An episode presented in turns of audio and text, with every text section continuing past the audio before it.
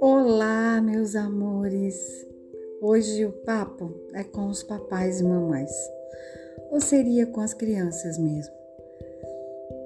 Estava esses dias lendo uma reportagem muito bacana que me informava sobre uma pesquisa é, entre crianças de 4 a 8 anos que brincavam sozinhos.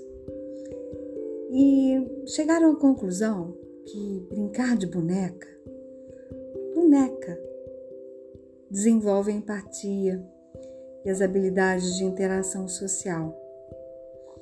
Claro que nós, que já brincamos muito com nossas bonecas, não são bonecos virtuais, sabemos disso.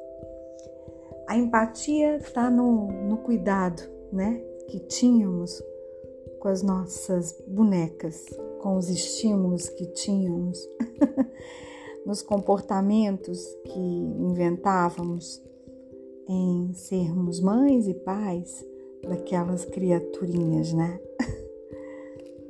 Existem tantas formas de brincar, mas será que nós estamos permitindo que nossas crianças tenham a, a liberdade de brincar, de curtir essa nova infância que nos assusta com tanta tecnologia? Aí damos aos nossos filhos aparelhos eletrônicos, jogos, celulares e nos lamentamos depois com todos os problemas que lá na frente vamos enfrentar, porque todos nós vamos enfrentar. A neurociência, segundo pesquisas dessa, desse instituto lá na Grã-Bretanha, é, informou que todas as crianças que pegaram um boneco uma boneca para brincar, para movimentar, é, tiveram uma atividade cerebral assim muito mais ativada, né?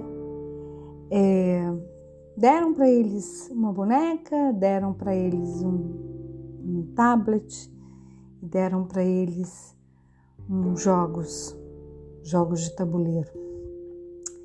E as crianças se sentiram mais felizes e mais criativas ao brincarem com seus bonecos. É, talvez o resultado nos mostre o que nós já entendemos no nosso dia a dia. Que a empatia ela tem que ser ativada desde cedo, né? Que criança tem que brincar, né? Que tanto meninos como meninas têm que ter essas atividades livres, né? Tem que ter algo que as estimule, que criem os seus próprios mundos imaginários, né? E não problemas, né? A gente às vezes dá pressiona demais com jogos eletrônicos e provoca não só um isolamento social para os nossos filhos, mas provoca é, o não desenvolvimento de habilidades sociais, né? Porque eles têm e ficam cada vez mais limitados, como foi agora com a pandemia do coronavírus, né? Não tínhamos muito o que fazer. Então, criança não é para brincar sozinha.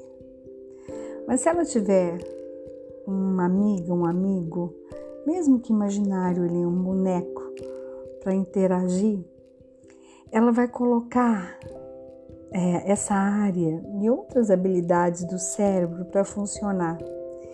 E essa área está muito ligada às interações sociais e à empatia.